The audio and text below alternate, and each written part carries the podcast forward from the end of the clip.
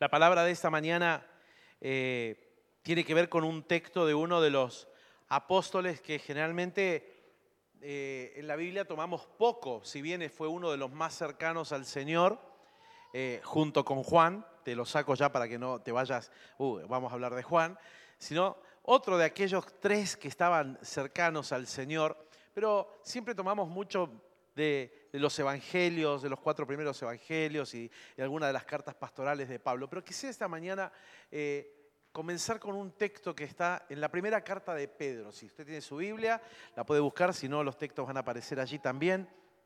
Pero antes de avanzar con esta palabra de esta mañana, ¿no? Eh, le puse de título No vuelvas atrás. No vuelvas atrás. Eh, hoy a la mañana me peleaba, te mandé la la palabra solamente escrita porque no sé qué le pasaba al editor, que cada vez que le quería pegar la foto no me, la, me, sacaba del programa directamente, así que dije, bueno, te reprendo diablo en el nombre de Jesús, no me vas a dejar de, o impedir de que envíe la palabra esta mañana, así que te la envié sin imagen. Y parte de la palabra que te envié hoy tiene que ver en relación con esta palabra de no volver atrás. Ah, ¿Todavía no está la imagen? ¿La pueden poner? A ver la que pusieron. Gracias chicos, para que aparezca ahí el título porque quiero que esta mañana cobre una centralidad. Por eso comencé eh, hablándote de Isaías 53. Para no volver atrás uno tiene que entender la obra que hizo Jesucristo en la vida de uno. Una de las preocupaciones que, que tengo y que tenemos varios colegas, pastores, hombres y mujeres de Dios en tiempos como los que estamos viviendo, eh, no solo acá en Argentina, sino eh, amigos con los que puedo conversar y que están en diferentes partes del mundo. Una de las preocupaciones que tenemos es cómo, cómo quedará todo después de que la pandemia ya no esté. Algunos dicen, bueno, no, a mí me tocó vivir la pandemia. Charlábamos eso ayer en un desayuno, ¿no? Con Horacio. Decíamos, uy, algunos dicen, uy, a mí me tocó la pandemia. Como que si fuera lo único, viste, magistral del mundo, perdóname, antes de todos nosotros y después de todos nosotros habrá un montón de otras cosas que nos toca vivir esta etapa, pero no es un absoluto, es una etapa de la vida, nada más. Y agradezcamos que nosotros tenemos toda la tecnología para tener vacunas, pero imagínate la época de la peste negra y otras cuestiones, que no había nada, la gente estaba literalmente eh, declarada muerta antes de tiempo o, con fatalidades, etcétera, etcétera. ¿no? Y una de las eh, cuestiones que, que, en estos días pienso y, te decía que converso con algunos amigos dentro del país y fuera del país, es, este, esta, esta cuestión de cómo, cómo quedará, ¿no? ¿Cómo, ¿Cómo seguirá esto? ¿Cómo quedará cuando ya todo esto pase? ¿Cuántos, cuántos su fe habrá salido victoriosa y cuánto su fe habrá sufrido la peor de las derrotas. ¿Cuántos estarán, como dice la Biblia allí, ¿no? Si fueres caliente, te. Si fueres frío, te reprendería. Pero por cuanto eres tibio, te vomitaré de mi boca, ¿no? Una cuestión de tibieza espiritual. Entonces estaba leyendo esta semana algunos artículos, eh, algunos pensadores que me gustan mucho, eh, y leí algo respecto a, esta idea que está unida con lo que quiero traerte en esta mañana, de no volver atrás, de no retroceder.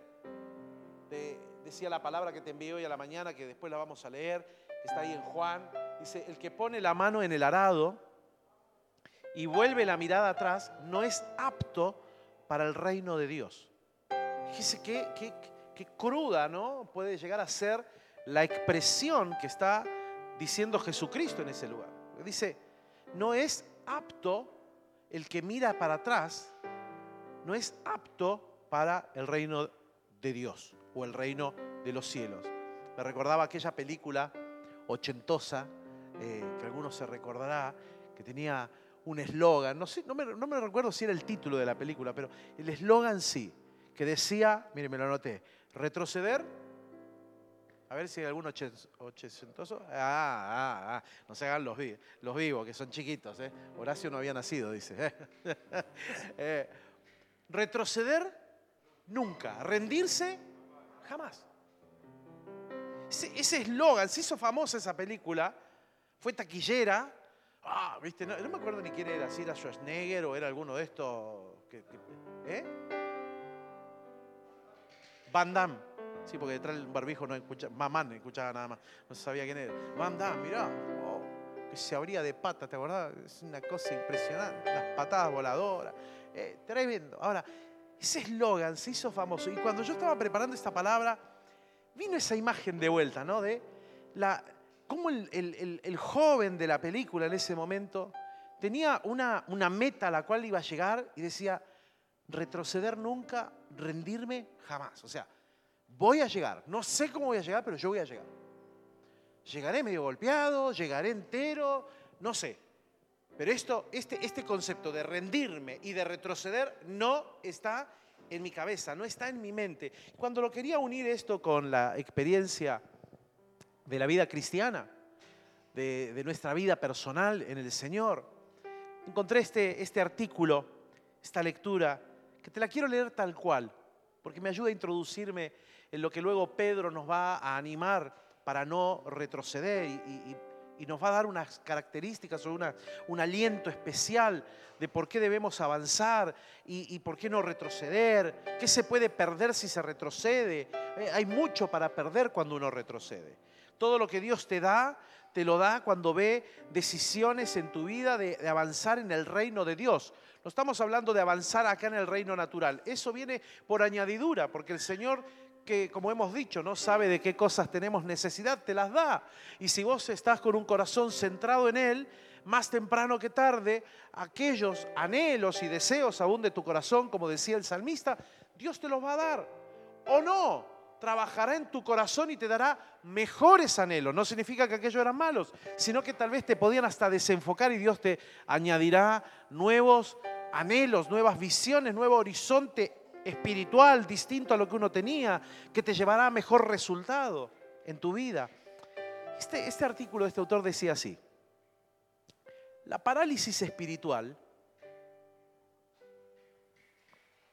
es un estado crónico de improductividad espiritual en todas las áreas de la vida.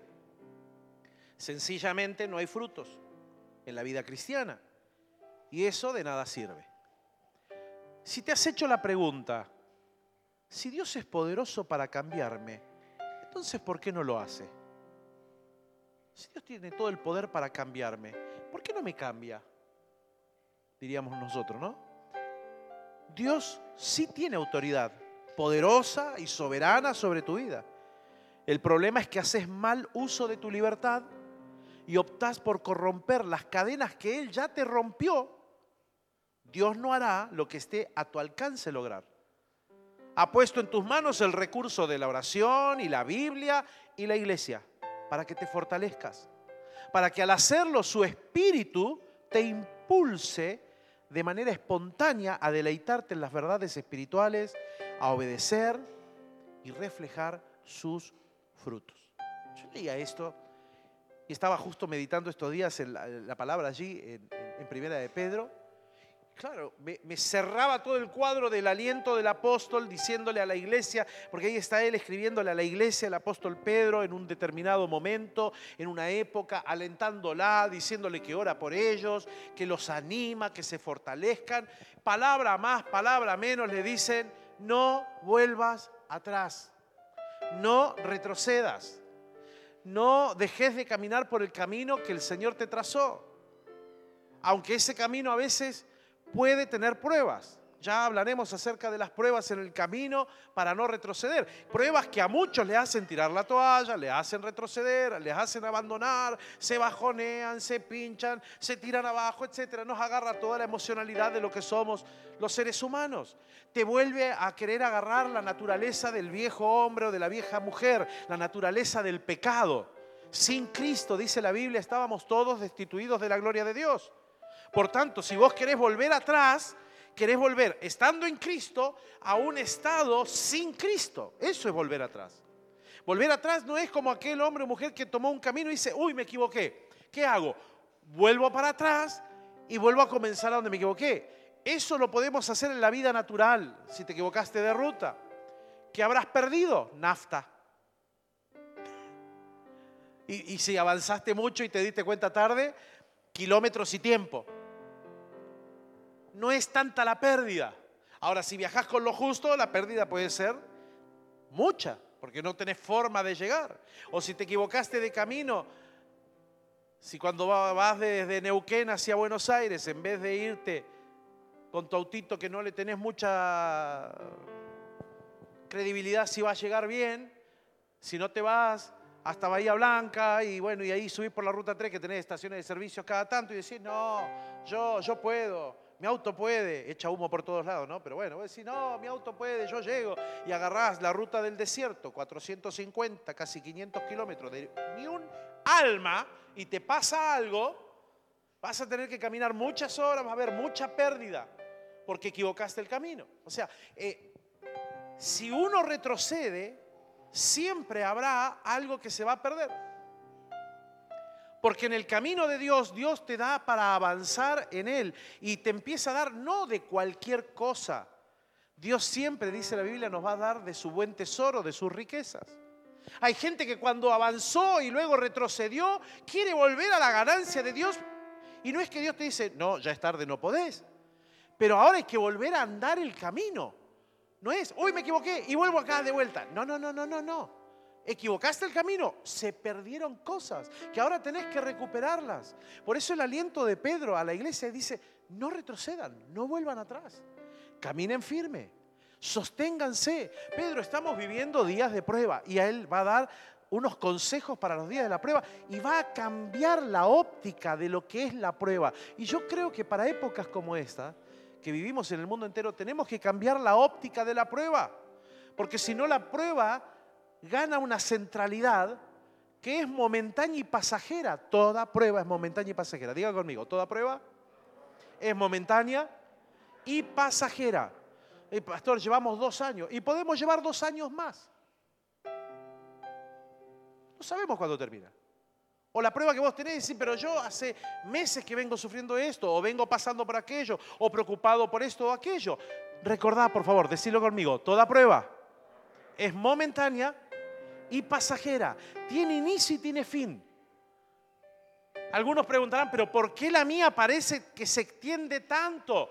Porque hay algo que tiene que cambiar en nuestra cabeza, en nuestro corazón, sobre lo que es la prueba para descubrir la centralidad de Jesús y no que la prueba sea lo central.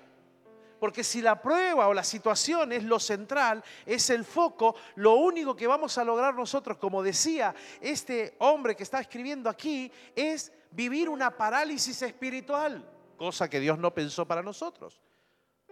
Cuando declaramos como oramos al principio, yo soy buena tierra para dar fruto y resultado de las palabras del Señor. Lo que estoy diciéndole al Señor es que la semilla que Él está tirando en mí va a dar fruto como aquella parábola.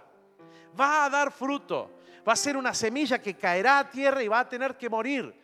Toda semilla que cae a tierra muere primero antes de producir. De la misma manera, antes de producir nosotros en Cristo, nuestra vida debe morir en la cruz de Cristo.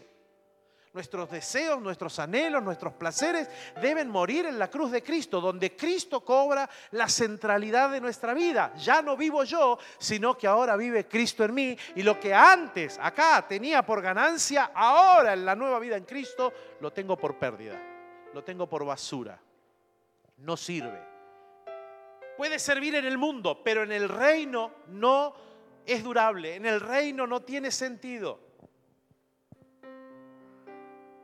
Quisiera que me acompañes a lo que dice Primera de Pedro. Te lo voy a leer en otra versión, no en la Reina Valera que tengo acá. Lo voy a leer en la nueva traducción viviente. Versículos 3 al 9 de Primera de Pedro. Va a aparecer en la pantalla. Usted lo tendrá allí también para poder seguirlo o los que están en casa leerlo. Dice que toda la alabanza sea para Dios, el Padre de nuestro Señor Jesucristo. Es por su gran misericordia que hemos nacido de nuevo, porque Dios levantó a Jesucristo de los muertos Ahora vivimos con gran expectación y tenemos una herencia que no tiene precio, una herencia que está reservada en el cielo para ustedes, pura y sin mancha. Por la fe que tienen, Dios los protege con su poder hasta que reciban esta salvación, la cual está lista para ser revelada en el día final a fin de que todos la vean. Así que alégrense de verdad. Les espera una alegría inmensa aunque tienen que soportar muchas pruebas por un tiempo breve. Estas pruebas demostrarán que su fe es auténtica. Está siendo probada de la misma manera que el fuego prueba y purifica el oro, aunque la fe de ustedes es mucho más preciosa que el mismo oro. Entonces su fe, al permanecer firme en tantas pruebas, les traerá mucha alabanza, gloria y honra en el día que Jesucristo sea revelado a todo el mundo. Ustedes aman a Jesucristo a pesar de que nunca lo han visto. Aunque ahora no lo ven, confían en Él y se gozan con una alegría gloriosa e indescriptible. La recompensa por confiar en Él será la salvación de sus almas. Qué tremendas palabras con las que comienza el apóstol Pedro. Está alentando la iglesia, la está calibrando con la voluntad de Dios. Déjame usar esta palabra que vengo usando desde que iniciamos. La está centralizando en la persona de Jesucristo. Está colocando a Jesús, está colocando la voluntad del Padre como centro absoluto de todo para que la gente entienda lo que vive en el momento, aunque sea una prueba. Que, que, vuelva a focalizarse en quién es el que está al control y a cargo para no tirar la toalla, para no volver atrás, para no enfriarse o como diría este autor, para no entrar en un estado de parálisis espiritual. Si vos haces un análisis de tu vida y de todo lo que Dios te ha hablado y de todo lo que Dios te dio y no estás dando fruto, estás viviendo una parálisis espiritual. No te lo digo para juicio, sino al revés. Te lo digo para que reacciones y salgas de ese estado, porque en Jesucristo tenemos el poder y la fortaleza para salir de esos estados. Pero hace un análisis personal, hace una introspección. Y si no estás dando fruto, estás viviendo una parálisis y no es la idea ni el plan de Dios. El plan de Dios es que Él sembró la semilla de su palabra en tu corazón para que lleve abundante fruto. No para que esté dormido y, eh, en, en un granero lleno de granos muertos, sino para que caiga en tierra y lleve fruto. Al principio te leía, ¿no? Este párrafo que me ayudó a introducirnos, que por antagonismo nos lleva a ver lo que sucede en una vida, como te lo estoy mencionando, paralizada espiritualmente, infructífera, no tiene fruto. Y Pedro, por otro lado, está diciéndole a la gente, los alienta para que vivan los tiempos que les toca vivir, temporadas que les toca vivir. No es ni mejor ni peor que la de otros, es la que les toca. Esta es nuestra temporada, hermanos. Y cuando ya no estemos, vendrán nuestros hijos y nuestros nietos y será su temporada.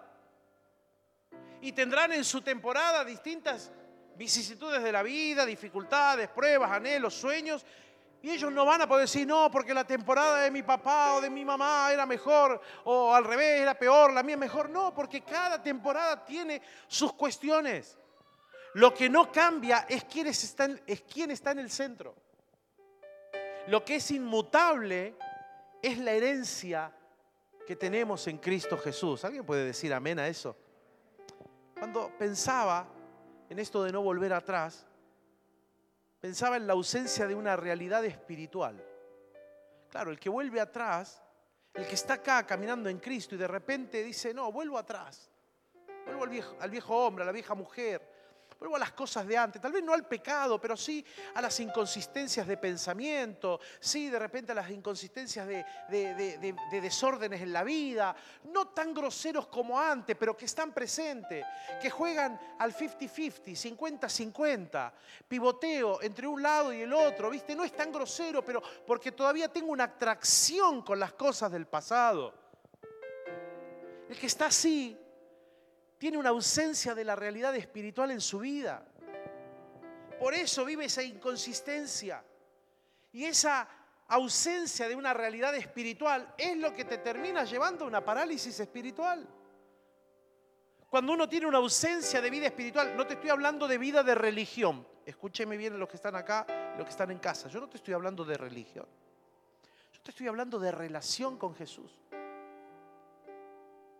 Yo te estoy hablando de qué centralidad ocupa Jesucristo en tu vida. No de religión. La religión te dice hay que cumplir, hay que ir. Así está el que va a misa como el que viene a la reunión en el auditorio. Dice, ah, y cumplí, y fui. Ya está, ya llegué, ya estuve. Ya cooperé con algo religioso, pero no tiene fruto en su vida. Está al límite de una chatura espiritual, de una parálisis espiritual. ¿Por qué? Porque hay una ausencia de la realidad espiritual en su vida. Jesucristo no ha cobrado la trascendencia de ser el centro. Le decía estos días a los estos días pasados a los líderes de, de pre y adolescentes porque tengo una carga muy grande por ellos, por esa generación especialmente. Les decía, ustedes tienen que entender algo, muchachos. A los chiquitos, hay algunos de ellos que ya están bautizados. Yo tengo a Lucas, tengo a, Valentina que están acá, que están bautizados. Este, déjenme tomarlos de ejemplo, nada más porque los bautizamos nosotros acá. 13 años. Bueno, 12 para 13 ahí, 13 para 14 al revés, 12 para 13 para 14. Pibes buenos.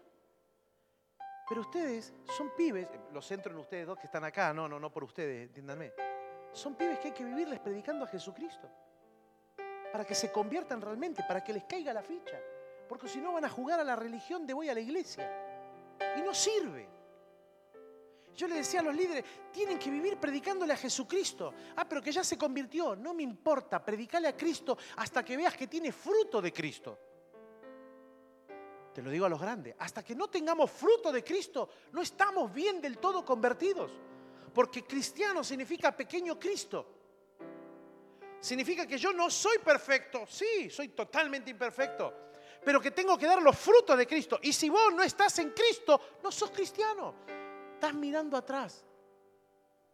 Y dice Jesucristo, como vamos a leer después, que el que lo quiera seguir a Él y que pone la mano en el arado, pero vuelve la mirada atrás, dice, no es apto para el reino de Dios. Le va a costar estar acá viviendo una centralidad de vida espiritual, porque va a estar pivoteando entre el 50-50. Es que estoy bien acá y estoy bien acá, y yo juego al 50 y 50. Ese es el tibio que dice la Biblia, lo vomitaré de mi boca. Si fuera frío, te retaría para que fuera caliente. Si fuera caliente, te alabaría. ¿Cuánto eres tibio? Te voy a vomitar de mi boca. Es muy fuerte la expresión que hay allí. Y Pedro está viendo que el peligro de la iglesia en su época, en su momento, lo podemos aplicar a nosotros porque hay muchas cuestiones que se parecen. Porque la Biblia no cobra, no, no, no cobró antigüedad cobra realidad diaria todos los días. Es palabra viva y eficaz. Pedro le dice a la iglesia, hey, si ustedes están viviendo una ausencia de una realidad espiritual, van camino a una parálisis. La parálisis de no llevar fruto. Y obviamente cuando uno no ve que no hay resultado, piensa, voy a buscar otro resultado. Y ahí es donde viene el mirar atrás. El Evangelio de Jesús es para avanzar. Nunca el Evangelio de Jesús fue para detenerte y mirar atrás. No lo puse en mis notas, pero hay un texto que yo, yo lo leí me impactó a la edad de ustedes, muchachos y muchachitas. A los 13 años me impactó esa palabra. Está grabada en mi primer Biblia. Mi primer Reina Valera de tapas rojas. Ahí está, ahí está marcado, con celeste. Me acuerdo hasta el color. Ezequiel capítulo 1, versículo 12 cuando dice, y cuando el Espíritu de Dios entraba en el carro que representa todo el trono de Dios, dice, cuando el Espíritu de Dios entraba en, él, dice, se elevaba y avanzaba, dice. Y avanzaba hacia adelante, dice, y porque declara ahí, dice, el Espíritu no vuelve atrás. No le pidas al Espíritu Santo que vuelva atrás. Uy, me olvidé de algo. Volvemos atrás, Espíritu Santo. El Espíritu Santo te dice, no, dalo por perdido, déjalo en el camino, avanza yo no vuelvo atrás. Cuando el Espíritu del Señor entraba en el carro, se elevaba e iba hacia adelante, no volvía atrás. No le pidas al Espíritu Santo que vuelva acá. Él no tiene arte ni parte con esto. Como el pecado no tiene arte ni parte con el cristiano, como la vida vieja no tiene arte ni parte con nuestro interior. No lo debería tener. El Evangelio de Jesús es para avanzar, no para retroceder a las cosas pasadas, sean actitudes, vivencias, pecado. Pedro, de todo este texto yo saqué seis virtudes o seis consejos que Pedro da. Te los voy a nombrar rápido, no me voy a detener en cada uno. Sería muchísimo para eh, explayarme en esta mañana. Pero déjame dártelos, los, seis principios a los cuales Pedro le llama la atención a la iglesia para centrarlos en Jesús. Primero le dice, vivamos con gran expectación. Luego le dice, tenemos una herencia que no cambia ni se deteriora. Por la fe, tercero, le dice que tienen en Dios, Dios los protege hasta salvarlos. La salvación vendrá por la fe que tenés en Dios. Cuarto, te espera una alegría tremenda aunque hoy estés pasando una prueba. Aleluya. Yo digo aleluya eso. Porque eso me coloca la esperanza en lo que vendrá y no en lo que vivo hoy. Hoy puedo estar viviendo un día de prueba. Pero la palabra, Pedro le dice, hey muchachos, iglesia, te espera una tremenda alegría aunque hoy estés pasando por prueba. Y antes de que la gente se le queje de la prueba, le vuelve a hacer, le tira, se la tira al ángulo y le dice, las pruebas demuestran que tu fe es verdadera. Ah, ¿Cómo, Pedro? Cambia la óptica de la prueba. La prueba demuestra si tu fe es verdadera. A mí esto me pegó cuando lo estaba leyendo, cuando lo estaba armando, cuando el Espíritu me hablaba, cuando lo estaba tipeando, lo estaba terminando de cerrar. Me volvió a pegar como en la semana cuando lo leí. Tu fe demuestra, la prueba, perdón, demuestra que tu fe es verdadera. Y por último le dice, la recompensa por confiar en, es la salvación de tu alma. Aleluya. Jesús declara, Lucas 9:62, ahora, a la luz de esto, mira, ahora cobra otra realidad las palabras de Jesús en el capítulo 9, versículo 62, el último versículo del capítulo dice, Jesús le dijo, el que pone la mano en el arado y luego mira atrás, no es apto para el reino de Dios. Porque no pasó los seis puntitos que le dio Pedro ahí en aliento a la iglesia. En alguno de esos seis tiró la toalla. Y en vez de retroceder nunca, rendirme jamás, pido gancho. Soldado que huye sirve para otra guerra. Mentira. No te va a dar buen resultado. Pedro le dice a la iglesia que vivan con expectativa. Claro, hermano, hermana, ¿dónde está tu corazón? Dice la Biblia. Ahí está tu tesoro. Donde esté tu corazón, ahí van a crecer las expectativas por lo que vendrá. ¿A dónde está tu corazón? Si vos querés crecer en una expectativa por lo que vendrá, tu corazón tiene que estar en Dios. No en una carrera, no en un título, todo eso es buenísimo, por favor. Y ustedes saben que su pastor los anima a estudiar al por mayor, porque ejemplo tienen en sus, en sus pastores. Terminando, la pastora está terminando su licenciatura, yo estoy haciendo dos carreras, terminándolas, hermano. Así que usted no tiene pretexto, ningún jovencito tiene pretexto para decir, lo estoy pensando. Porque acá tenés un viejo de 49 años que está estudiando y tenés una nena.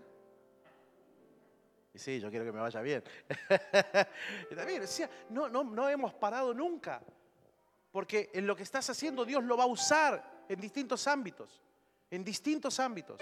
Y te va a dar entrada y acceso a distintos ámbitos para llevar el reino de Dios. Por eso te promuevo a que estudies. Pero, hey, la expectativa no está en el título.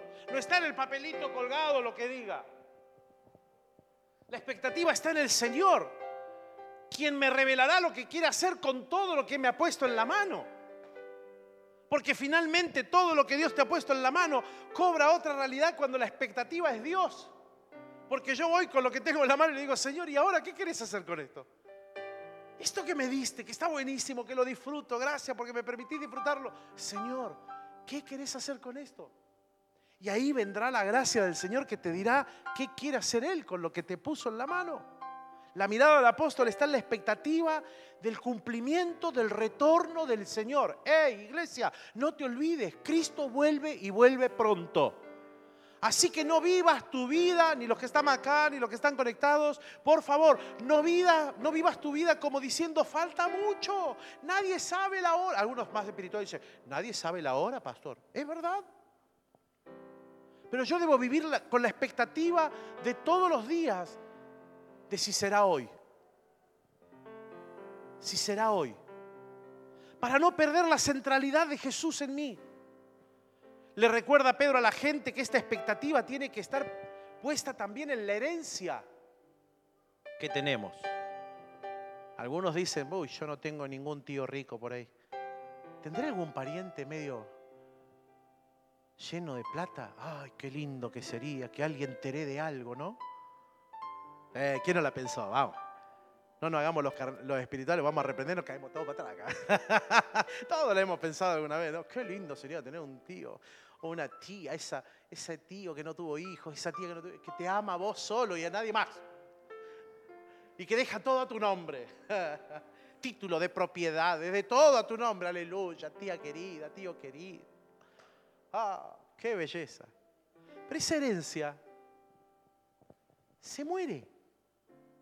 No sé si usted lee habitualmente los diarios. El día lunes salió una noticia que yo me reía tanto, ¿no? Porque todos ponen la expectativa hoy, ya no en el oro, ya no tanto en el dólar y todas las monedas, ¿no? Bueno, el oro puede ser. El Bitcoin, moneda virtual, que vale fortuna. Un Bitcoin creo que está alrededor de 50 mil, 60 mil pesos, ¿no? Dólares. Dólares. Uno. Dios lo bendiga al que lo tenga. Ahora, viste, se murió, el lunes salió, que se murió un hombre de unos 52, 53 años, el más millonario de los millonarios en Bitcoin. A lo que vale, ¿no? Dos billones de Bitcoin creo que tenía. Se murió y no saben quién va a retirar la plata, porque no dejó escrito nada.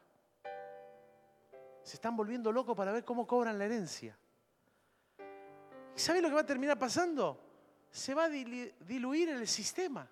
No la van a cobrar nunca. Va a ser como la famosa herencia esa del brasileño, ¿no? Del Correa, ¿te acordás? Mi papá está en eso también metido, porque mi viejo es Alamiro Emericio Navarro Correa, así que entra dentro de todo eso que, hace años se habla de esa herencia. Se diluyó. Es como mi papá cuando me decía, no, porque el campo de los abuelos. La última que lo administraba era mi abuela, pero mi abuela se murió en el 95. ¿quién tiene las escrituras del campo? Creo que tu tío, sí, pero mi tío se murió el año pasado, papá. ¿Y ahora? Ve tú a saber. No, pero el día que ese campo, papá le digo, el día que ese campo, ¿qué? Ese campo era de mis bisabuelos. Lo heredan mi abuela y, y mis tíos y tías abuelas, que eran 10 u 11 que todos se murieron, que ninguno hizo sucesión. Así que imagínate, ahora venimos los, los bisnietos, los tataranietos, que hay que hacer sucesión. El tataranieto tiene que hacer sucesión del anterior y del anterior y del anterior y del anterior para quedarse con una baldosa de 30 por 30. la inversión no la vale, se diluyó, se perdió la herencia. Pero Pedro le dice, recuerden que la expectativa que ustedes tienen que tener es la herencia que dice no pierde valor, no se deteriora, porque no depende de los logros de ustedes esa herencia, esa herencia depende de la sangre de Jesucristo. Molido fue por nuestros pecados, aleluya. Él es el que nos da la herencia de la vida eterna. Luego les dice y les anima y nos anima a nosotros a cultivar la fe. Porque dice, por la fe que vos tenés en Él, Dios va a ver esa fe y te va a salir a proteger. La salvación del día a día viene por la fe. Por eso Jesús dijo, pidan y pidan creyendo que lo que piden lo van a recibir. Pidan con fe. Porque esa fe hará más temprano que tarde que el Señor mueva su mano y vendrá la respuesta a lo que estás pidiendo.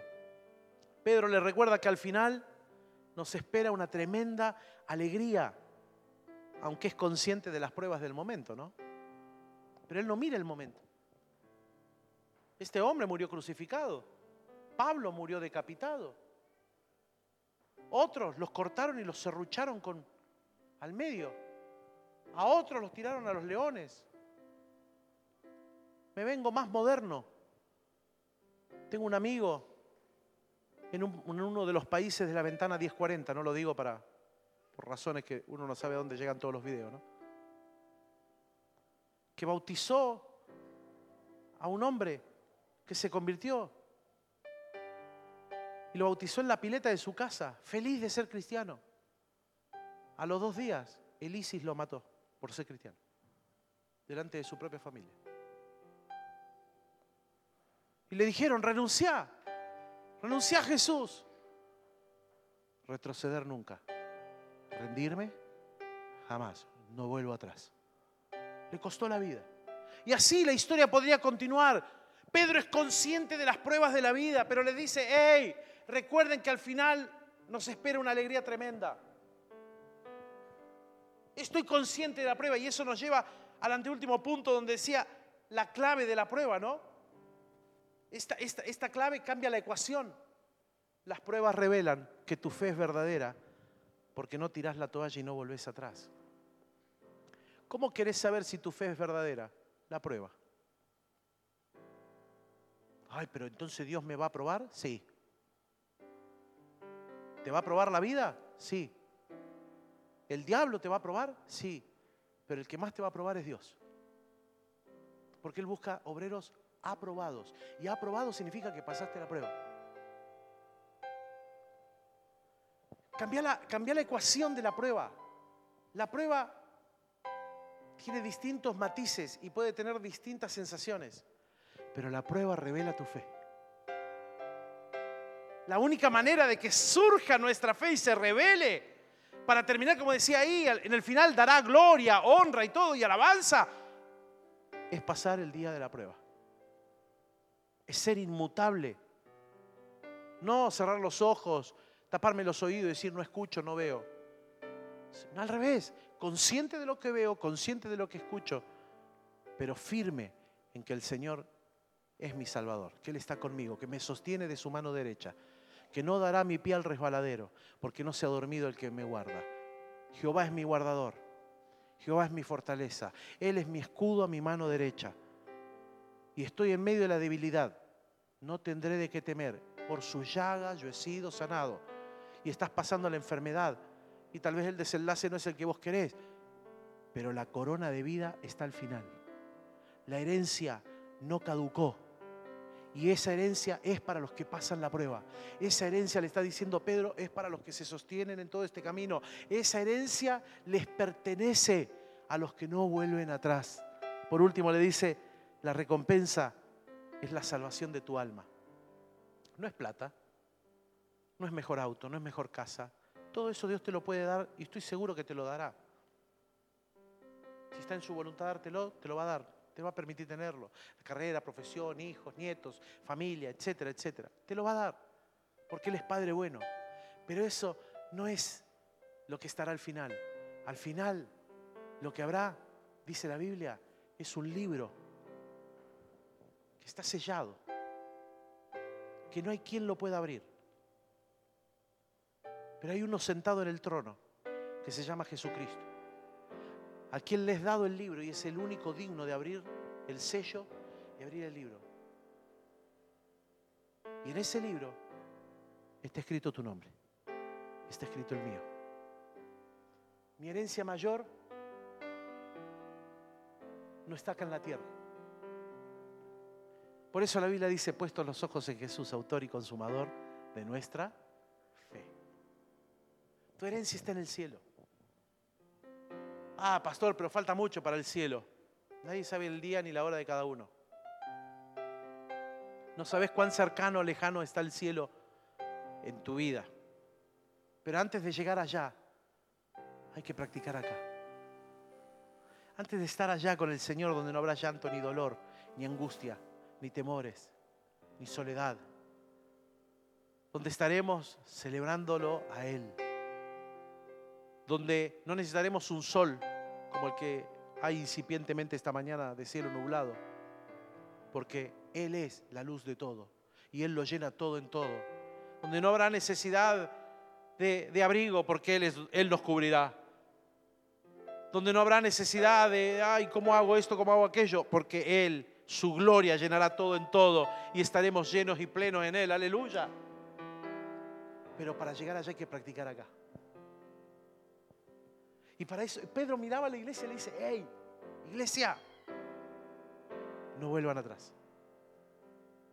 No vuelvan atrás.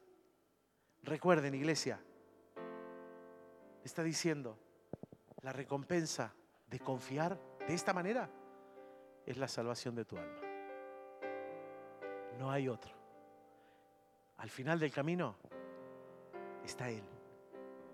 está el inicio de tu camino y está el final de tu camino. Lo que vos y yo tenemos que hacer es tomar la firme decisión, aún en medio de la prueba, cambiar la ecuación y entender que la prueba revela tu fe. La prueba revela tu fe. Muchos en medio de la prueba tiran la toalla, vuelven atrás. No vuelvas atrás. La prueba revela mi fe. Y cuando revela lo que quería que se revele de mi fe, ¿sabe lo que pasa con la prueba? Acaba. Porque tiene inicio y tiene fin. Y cuando ha cumplido lo que tenía que cumplir, acaba. Por eso la Biblia dice, vamos de gloria en gloria. Por eso Isaías, que te leía esta mañana, dice, Jesucristo, el Cordero. Isaías 53 es la centralidad del Mesías. Isaías 53 es la centralidad del plan de Jesús en la tierra. ¿Y sabes qué? Los judíos no lo quieren leer Isaías 53. Porque si leen Isaías 53, tienen que reconocer que Jesucristo era el Mesías. Muchos lo están haciendo hoy en día. Muchos judíos están leyendo Isaías 53 y para gloria de Dios, muchos están reconociendo a Jesucristo, el que fue como cordero llevado al matadero, que no abrió su boca, que por sus llagas fuimos nosotros curados, que se hizo maldición, que fue cortado de la tierra antes del tiempo, que no dejó herencia, pero que termina diciendo finalmente en Isaías 53, Jehová Dios el Padre, termina diciendo, pero por su acto, la herencia somos todos nosotros. Por eso no mires la prueba, mira la herencia, porque ya hay uno que la pagó y esa herencia no caduca. Aleluya, bendito sea el Señor.